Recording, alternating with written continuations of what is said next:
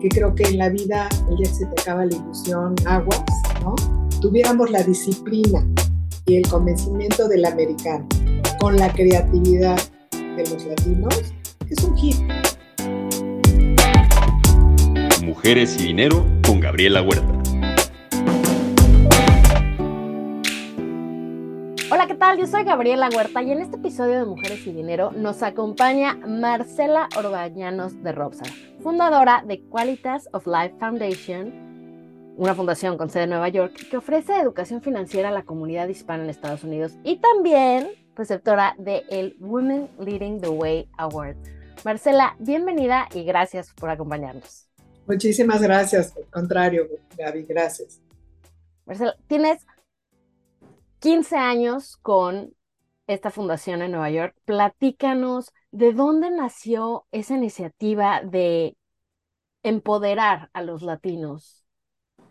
Pues mira, Gaby, este, yo en el 2006 me mudé acá a Nueva York con mi esposo. Mi esposo era abogado y era socio de White and Case, una firma muy importante acá en Estados Unidos, y era el socio de Latinoamérica. Entonces, yo tenía mucho trabajo en México, en cuestión filantrópica, siempre he estado relacionada. Fundé una escuela que se llama Procura en México, que enseñamos a las organizaciones a, a poder tener su desarrollo institucional y su procuración de fondos y su administración en orden. 1995.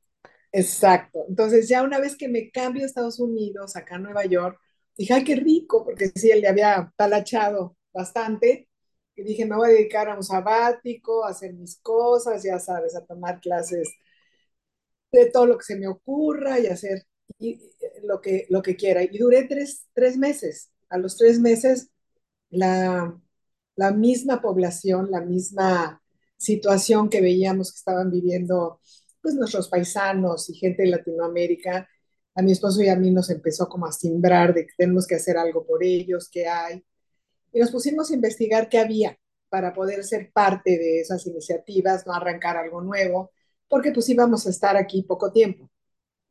Entonces, este, hicimos un estudio y vimos que, había varias cosas que se necesitaban. Tratamos de entrar a organizaciones que la verdad no nos abrieron sus puertas, nos veían como, estos quiénes son? ¿No? Qué, qué raro que quieran entrar de voluntarios. Y decidimos, eh, en este estudio sale que lo que más requieren es educación financiera, que todo se relaciona con el dinero. O sea, eran grupos de enfoque, yo fui a muchísimos, con mujeres de la comunidad, en, este, en instituciones educativas que formaban parte, ya sabes, del Consejo de Padres de Familia y cosas así. Y fui guiada por un muchacho que estaba haciendo su doctorado en educación de adultos hispanos en Columbia University. Entonces, empezamos a ver que todo se relacionaba con dinero. Querían mandar remesas inteligentemente, querían mandar a sus hijos a la escuela, lo que cualquier, cualquiera de nosotros, padre de familia, quiere para sus hijos. Tener un seguro de vida, de salud, construir una casita o comprar un bien, etc. Entonces, eh, nos dimos a la tarea de buscar a personas que conocíamos, que ya llevaban mucho tiempo, sobre todo ahorita al principio en Nueva York, y ahora es mucho más diverso, que se unieran a nosotros en buscar qué podíamos hacer. Y les presentamos este estudio de que lo que se requería era tal cual, educación financiera. Entonces, en el 2006 se hace este estudio, en el 2007 constituimos la fundación Qualities of Life Foundation, porque lo que queríamos e-, era dar una mejor calidad de vida a las familias hispanas, latinas que estaban en esta, en esta ciudad entonces, ¿no? Este, y entonces ese fue el arranque, Gaby. Ese fue el arranque de, de Qualitas of Life. Y esto me hace pensar en una cita de un financiero, bueno, probablemente el financiero más famoso de nuestros tiempos, Warren Buffett, que dice que si eh, tienes la fortuna de estar entre el 1% de la humanidad, le debes al resto del mundo el pensar en ese otro 99% y apoyarlos, ¿no? Ahora, mencionaste un poco de Procura, pero para quienes nos escuchan que no lo conocen, es una institución que también de Ciudad de México que ayuda a entrenar y a ayudarle a las instituciones aprender a reunir fondos a organizaciones sin ánimos de lucro, que, que queda mencionar. ¿Cómo viste la diferencia de tantos años enseñándole a organizaciones latinas en México a cuando llegaste a Estados Unidos? Y ya nos mencionaste que te decían, bueno, me ven raro de que llego aquí de voluntaria. Y cuando decidiste lanzar la tuya, ¿qué diferencias fueron las que dijiste, órale, esto lo deberíamos de aplicar o esto no me lo esperaba y lo hacían mejor allá? Fíjate que es bien interesante lo que dices porque el, el empezar a participar yo en estas organizaciones acá en Estados Unidos, inclusive que me incorporara varios consejos, ¿no? De, de, el Centro de Filantropía de CUNY, este, Tufts University, estoy en el Friedman School. Entonces, el tener esas experiencias eh, directas, eh, pude empezar a, a, comparar, ¿no? Entonces, sí, hay un compromiso diferente, hay un entendimiento muy diferente. La gente acá tiene el tema de filantropía y de compromiso social inmerso en su cultura o sea, tú ves una empresa, a una persona que tiene muy claro en su agenda que tiene que ayudar a la iglesia de la esquina, a la biblioteca de la escuela, que si la llaman a que se quiere hacer una ampliación en algún lugar de su colonia va a participar. O sea, sí está en ellos, o sea, está en su esencia, no te lo voy a negar. Y en México, apenas, ¿no? A raíz de que se funda Procura, el Centro de Filantropía, o sea, varias iniciativas que surgen hace 30 años, pues empieza a trabajar en esta cultura, ¿no? De la donación, en esta cultura del ver por los demás, de de, de veras este, crear, hacer la diferencia, porque pues, los problemas son tan grandes que el gobierno solo no los puede solucionar. Entonces, es la verdad y hay que entrar, ¿no? Y hay que entrar. Entonces, Acá, por ejemplo, el día que sacamos a la organización adelante, que dijimos vamos por educación financiera, estaba el grupo de empresarios con nosotros y, y dos de ellos dijeron de cuánto se trata, ¿no? Que eso no lo vas a oír en México. En México esa proacción a sí lo quiero hacer y sé que va a costar y le voy a apostar, no existe. Hay que llevar el proceso poco a poco y lo hacen lo hacen, pero tienen que pasar un proceso de convencimiento, un proceso, yo digo, de, de cambio de cultura, un proceso de hasta de conversión, así te la pongo, ¿no? O sea, si no los llevas de la mano y entienden la necesidad y la importancia, más allá de me estás quitando dinero, me estás pidiendo dinero, y también no los culpas, porque pues, se han metido muchas patas, ¿no? La gente llega y porque tienen dinero les exigen casi que les apoye, ¿no? Sin, sin, sin saber escuchar de estas personas por dónde van sus, sus necesidades de dar. Todos tenemos una gran necesidad de dar y es de tu lado que estás, cuando estás haciendo algo, de tu lado es saberlos escuchar para saberlos atraer a la causa a la que estás este, trabajando y hacerlos parte, no nada más objeto, ¿no? Sino que formen parte de tu proyecto. Entonces creo que sí ha sido un gran aprendizaje de los dos lados. Y también nosotros, yo digo, fíjate Gaby, yo, yo soy del pensamiento, siempre he pensado que si tuviéramos la disciplina y el convencimiento del americano con la creatividad de los latinos, es un hit porque somos lo máximo para campañas, para ideas, para innovaciones. Somos increíbles.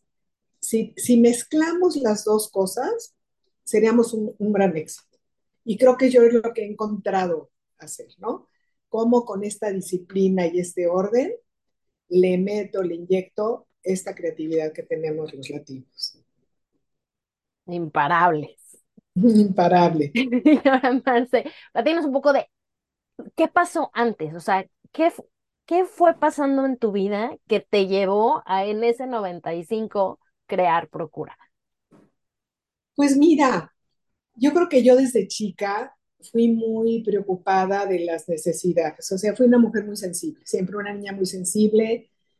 Lo ves en tu casa, ¿no? Ves a tu mamá que trata muy bien al servicio, que lo manda a la escuela, que se preocupa por la vecindad de enfrente, por, llevarles cosas, que trabaja en la comunidad.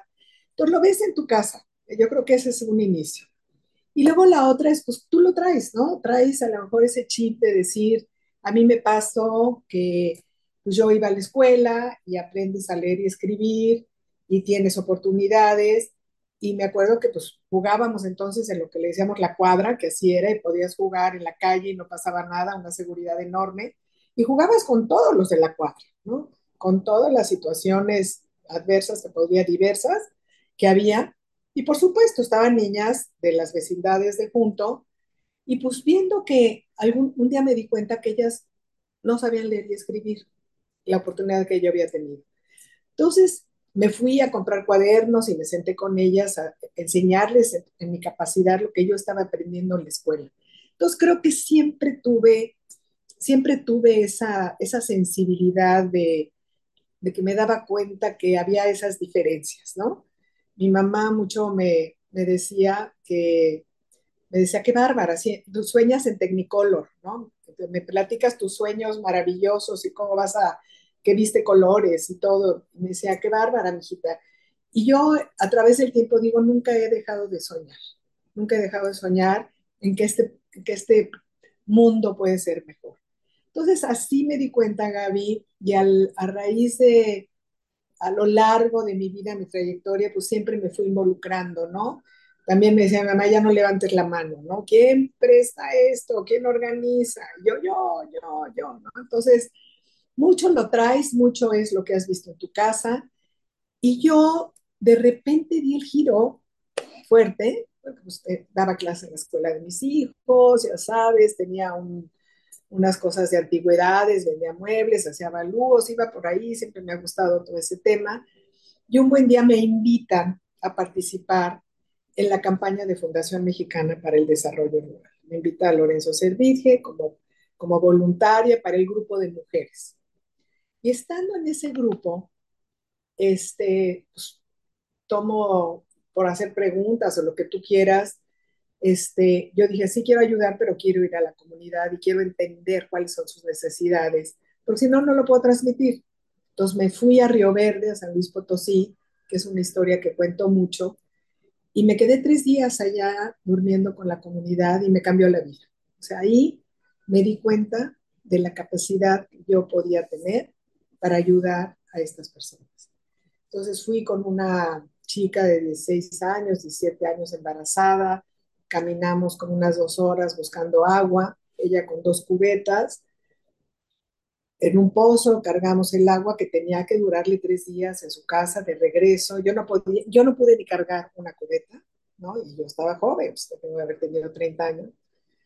Y este, llegando allá, pues con eso lavaba y todo. Entonces, entendí la importancia de llevarles este, agua, ¿no? Agua potable, agua, pues deja tu potable, agua entubada del pozo a su comunidad.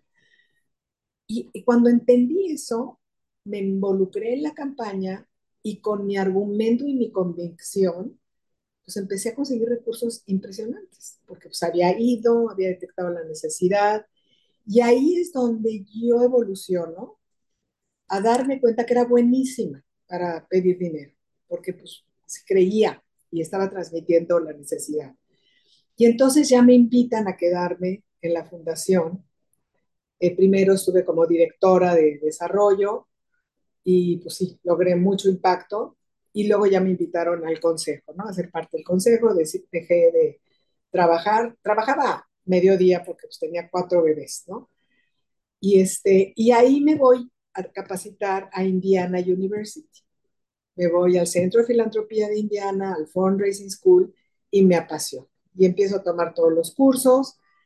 Y después de dos años, yo, con el apoyo de la verdad de mi esposo, que siempre me, me apoyó, porque pues yo dejaba a los cuatro niños y me iba una semana, me iba dos semanas, me empiezo a traer, dije, esto tiene que venir a México, porque yo me doy cuenta que pues, soy muy buena para esto, pero dije, no es que sea yo buena, es que no tengo competencia.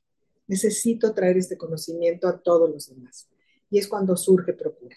Entonces, después de dos años de enchinchar, porque así cuando me han dado los premios, dicen, this woman que was keep on calling, keep on calling, telling us that she wanted to bring the school to Mexico. sí, dice, finally got the school to Mexico. Llevamos 30 años con ellos de alianza, nunca hemos tenido un problema. Damos el certificado Indiana Procura. Entonces, cuando llego yo a Nueva York y quiero tomar ese sabático, pues ya lo traigo en mi alma. Yo ya traigo esa gran necesidad de crear proyectos. Me encanta crear proyectos y ver que salgan adelante. Y ahí surge Qualitas. Ahí surge Qualitas of Life. Buenísimo. Y la historia con tu esposo y tus hijos, tenemos que platicarlo, acaba recientemente de ganar por primera vez, primer premio Nobel de Economía exclusivo a una mujer. Han habido mujeres que han ganado, pero han sido en equipo. Este fue exclusivo para Claudia Golding por los temas de la disparidad salarial entre hombres y mujeres con familia. Entonces, tú con un puesto súper importante en una de las fundaciones de una de las empresas más importantes, no solo de México, sino del mundo, o sea, dejaste a tus, no uno, no dos, no tres, cuatro hijos con tu esposo, también un hombre exitoso, trabajador. ¿Cómo manejaron esos roles, esas pláticas y qué recomendaciones les puedes dar a las personas que nos escuchen para llegar a eso, para que realmente seamos pareja, nos apoyemos y esa disparidad no sea tan grande. Qué bonito. Fíjate que, pues sí tuve la fortuna de tener un hombre a mi lado que extraño mucho. Maravilloso, Cari un hombre con mucha visión, un hombre, yo vengo de familia puras mujeres, entonces pues traigo, tuve una educación, gracias a Dios, de una mamá súper trabajadora, entrona, cero dejada, cero dejada, o sea, mi mamá era para nada, ¿no? O sea, te decía, le dejé de hablar a tu papá hoy por esto, ¿no? Nada, no, no decía, ay, no, no pasó nada, no, no, no, pácatelas, ¿no?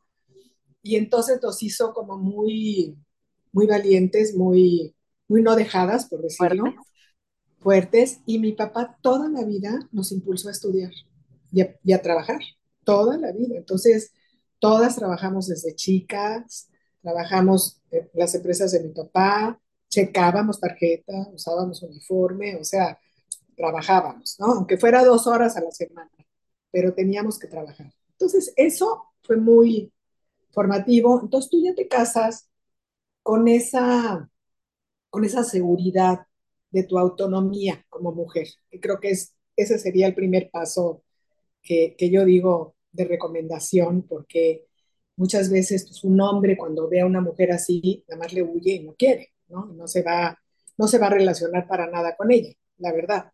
¿no? Dice, no, no, no, no, no, una mujer de ese nivel yo no quiero, yo quiero una compañera que me atienda, que me ayude, que, etc. Y luego la negociación. Yo creo que desde un inicio es saber, mira, a mí la parte esta de a ti te toca y a mí hoy no me toca, se me hace horrible, ¿no? Yo creo que es sentarte y negociar. Eh, un hombre, siento que desde que nace sabe que él tiene que proveer para la familia, ¿no? Y su camino es muy derecho. O su familia es, me tengo que preparar, lo tengo que trabajar, proveer y soy la cabeza. Y la mujer, que ya tiene una profesión, que tiene un trabajo, de repente lo tiene que dejar porque tiene que cuidar a los hijos, tiene que sacrificar mucho de su vida diaria. Entonces, en el momento que los niños crecen, porque pues cuando están muy chiquitos, yo soy de la creencia que sí tienes que estar con ellos, a fuerzas, sin dejar, siempre les he dicho a mis hijas, esa madejita que te lleva a tu profesión. O sea, nunca cortarla. Aunque sea dos horas a la semana, sigue tu camino, sigue tu relación en tu trabajo, sigue, bájale de nivel, pero no lo dejes, no te desconectes, ¿no? Entonces, porque además no tienes conversación, si lo dejas, entonces tu conversación se convierte en, en qué comiste, en los pañales, y si, si el niño lloró o no, que, que es bonito, pues esta etapa, pero cuando llega tu pareja que anda en la calle viendo el mundo y viendo a mujeres exitosas y con otro tipo de conversación, pues, y a ti eres ávida, ¿no? No quieres hablar de eso, quieres hablar con él de lo que está pasando allá afuera, y él quiere saber qué pasó en tu casa. Entonces, tienes que tener ese balance en ese entonces. Entonces, creo que ahí se empieza a dar esa comunicación y hablar, ¿no? Y hablar, decir, mira, ahora, yo me acuerdo que Alexis un día llegó a mí y oye, esa lámpara no tiene foco, ¿no? Pues cámbiasela, ¿no? Ve a la tienda, compra el foco y cámbiasela. ¿Cómo ves que a ti te toca la electricidad y te toca ver este, que la pintura esté en orden y pagar los, las cuentas? Y a mí me toca esto. Vamos a dividirnos el trabajo, vamos a hablar. Y que en el momento, y sí lo hablamos, ¿eh? yo así como te lo estoy diciendo, lo hablé con mi marido. Y en el momento que los hijos empiezan a despegar, que es, mi mamá siempre decía, el niño a los seis años ya empieza a ser independiente. Entonces tú empieces, los dejas en la escuela y tienes medio día para trabajar, tienes medio día para hacer tus cosas. Y ahí es donde te vuelves a enrolar y te vuelves a hacer, a ser tú, a hacer esa parte que te hace falta siempre. ¿No? Somos, somos, este, yo vivo entre Nueva York y México y siempre vivo en, en México. Soy mamá, soy abuela, soy hermana, soy amiga, tengo proyectos, tengo asesorías y en Estados Unidos soy yo, en Estados Unidos soy Marcela, ¿no? En Estados, acá en Nueva York soy Marcela. Mis propios hijos, Gaby, me dicen, mamá, te cambia la voz. Cuando tú estás en Nueva York, te cambia la voz. Traes otra energía, eres tú, eres alegre, eres, no te dejes de hacer alegre, pero eres otra persona y les encanta. Es que también eso es padre porque pues no, es, no es que no sigas los patrones, pero normalmente es así. ¿Y cómo dejaste a tus hijos? ¿Y cómo no ves a tus nietos todos los días? ¿Y cómo? estoy sana, estoy bien, ¿no? Ellos ya tienen sus vidas, ellos están muy felices, gracias a Dios, en orden. Y cuando me necesitan, saben que ahí voy a estar, definitivamente, ¿no? Que cuentan conmigo. Entonces yo creo que, mira, cuando Alexis, mi esposo, estaba ya muy enfermo, Así me dijo, me dijo, no me preocupes, porque sé que vas a salir adelante. Entonces imagínate, sí, muy duro, pero que para él qué tranquilidad, ¿no? Qué tranquilidad decirse, hay una tristeza y un extrañamiento muy fuerte, pero no te hundes, ¿no? Sabía que yo no me iba a quedar, ¿no? Que no me iba a, ir para abajo. Entonces, yo creo que es ese, ese impulso de, de de como te contaba desde chiquita, saber que puedes hacer la diferencia y que sigues soñando y que sigues teniendo ilusión, que creo que en la vida, el día que se te acaba la ilusión, aguas, ¿no? ¿Y qué te pasa? yo cuando acababa de enviudar, mi preocupación era esa, decía yo, sigo adelante, porque es mi forma de ser, ¿no? Mi forma de ser es para adelante, para adelante, pero me preocupa que no tengo ni ilusión de colgar un cuadro, ¿no? No tengo ilusión de comprar flores, no tengo entonces ahí es donde dices, hay que trabajarlo, hay que trabajarlo, hay que trabajarlo, hasta que vuelves a tener esa pasión, ¿no? Esa pasión de, seguir. ¿Y cómo lo trabajas? ¿Cómo lo trabajas? Siguiendo adelante, Gaby. Creo que es muy importante darte el tiempo para tu grieving, ¿no? Para tu llorar y tu, porque es muy fuerte. Es, un, un doctor me dijo, me dice, cuando estás tan compenetrado una pareja, en el momento que ellos se van, se llevan tu energía contigo, te jalan. Me hizo una, una simulación, ¿cómo se dice? Se me fue la palabra.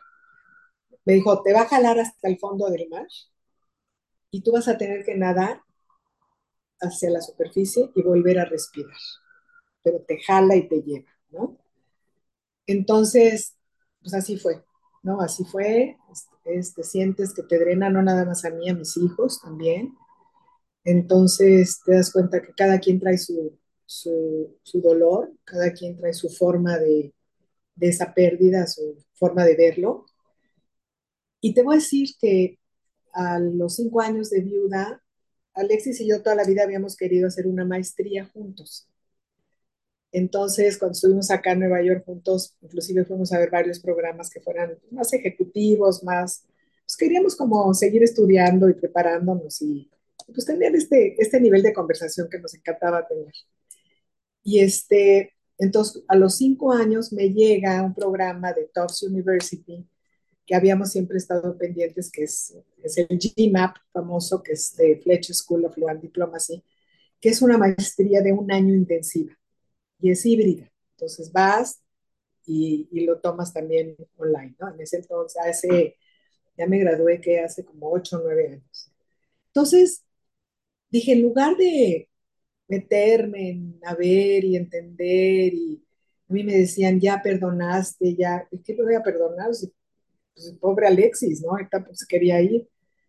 Y me metí una maestría, me metí esta maestría, este, me eché ese clavado a tener compañeros de 35, 40 años.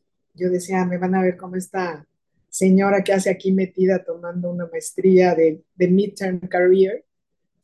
Y fue una experiencia fabulosa. Fue conocer a gente de todo el mundo, jóvenes que me ubicaron mucho en la realidad de mis hijos. Este, a la fecha sigo teniendo mucha relación con ellos me quisieron muchísimo, yo los quiero muchísimo, este, me daba, yo ya con mucha confianza, ya después les dije, es que yo sentía que nadie me iba a querer en su, en su grupo, ¿no? Porque hacías grupos de teamwork. Hacíamos, ves todo lo que pueden aprender. Entonces decían, nos peleábamos por ti, Marcela, nos peleábamos. entonces, ay, qué emoción. Entonces fue una experiencia increíble, increíble, increíble. Eso sí, cuando se iban ellos de, de antro y de fiesta y todo. o sea, yo voy un ratito y me tomo una copa y me voy. nada de shots ni nada de eso. No, sí, quédate. No, no, no, ya me voy. Pero pues conocí, mira, conocí gente de Europa del Este. Mi compañera de dormitorio fue una siria. Cuando Siria estaba en crisis absoluta, bueno, sigue toda la vida, pero ahí estaba de horror. Este, pues mucho europeo, SEAL Armies, gente de la Armada Americana, mujeres que manejaban todo lo que era el armamento y que manejaban todo lo que eran los, los barcos de guerra. Entonces, imagínate lo interesante, el nivel de compañeros que tuve, las pláticas que tuvimos, este, fabuloso, fabuloso, hasta cosas, si estaban enamorados o no estaban contentos con su esposa o, o con su esposo. Entonces me volví hasta, como la conciliori del grupo. Entonces estuvo muy bonito y eso me sacó, Gaby, eso me sacó, eso me entretuvo, tuve que leer muchísimo, vi el mundo diferente, temas que yo en mi vida había visto, como macroeconomía, derecho internacional, este, pues, materias fabulosas con profesores fabulosos. Entonces, tu mente está tan ocupada, tu mente está tan creativa otra vez, que te empiezas a volver a tener ilusiones, ¿no? Te empiezas a dar cuenta de tu ubicación en este mundo, en este espacio, ¿no? Y que eres parte de miles de mujeres, de miles de hombres que han enviudado. Eres parte de un montón y que es ley de vida, ¿no? Entonces empiezas a vivir un contexto que te va ubicando, te va ubicando en, sí, qué tristeza, no me hubiera gustado, ni a él tampoco, ya pasó, pasó y lo tengo que tomar y seguir adelante por el amor que le tuve, por el amor que le tengo a mis hijos y por el amor que me tengo yo, yo misma, ¿no? Y adelante, adelante, adelante, una constante en tu vida. Adelante, adelante. Mencionaste un poco de la experiencia de estar con gente mucho más joven en esta maestría, pensando ahora como mamá, abuela, ¿Cuál crees que será el mayor reto al que se van a enfrentar las nuevas generaciones? Mira, este, a mí me cuesta trabajo porque el rango de edades que yo estoy relacionada ahorita, pues mis hijos ya están todos en 40 años, en la década de los 40. Mi nieta más grande tiene 19, entonces apenas estoy viendo ese ese proceso. Cuando me dieron el doctorado ahora en mayo en Fairfield, el honoris causa, este, causa, eh, me puse a, investigar, porque justo a la gente, a los muchachos, que fueron 4.000 que les tenía yo que hablar, eran en esas edades, de 20 a 24 años. Y me sirvió muchísimo. Claro que eran generaciones que habían vivido una pandemia, muchos de ellos no habían podido ir a la universidad, pero lo que ellos me decían era, cuéntanos de tu vida diaria, cuéntanos de tu historia. No nos vengan a decir, hagan y no cuesta trabajo, échenle ganas. no, no, no. Necesitamos comprensión, necesitamos acercamiento, necesitamos cercanía, necesitamos que nos sepan escuchar. Entonces creo que mientras uno se acerque y lo sepas escuchar y te acuerdes de lo que tú viviste en esa edad y los deseos y necesidades que tenías, pues se nos olvida, ¿no? Quieres que no les pase nada, por supuesto, los quieres proteger, pero tienen que vivir su propia historia. Y entonces creo que cuando el mundo está tan horrible, tan agresivo, tan dramático, tan lleno de, de muchas cosas, de drogas, y es por el abandono de los papás. No me queda la menor duda. O sea, es porque el papá no se pasa ya el tiempo suficiente con los hijos jugando pelota en la calle, este, viendo una película, llevándolos al cine, yendo a ver animales, libros, comentando libros. Esa calidad de tiempo de los papás se ha perdido. Entonces, ellos quieren esa cercanía, ellos quieren que les hagas caso, no, no que les des un, una cuestión de ten, entretente, ya estás y aíslate, porque ese es el mensaje. Ah, aquí estoy contigo, aquí estoy contigo y vamos a, vamos a jugar básquet, o vamos a jugar béisbol, o te voy a llevar a andar en bicicleta, o llego temprano para sacarte a pasear, o para estar contigo, sentado viendo un libro, ¿no? O una serie de animales.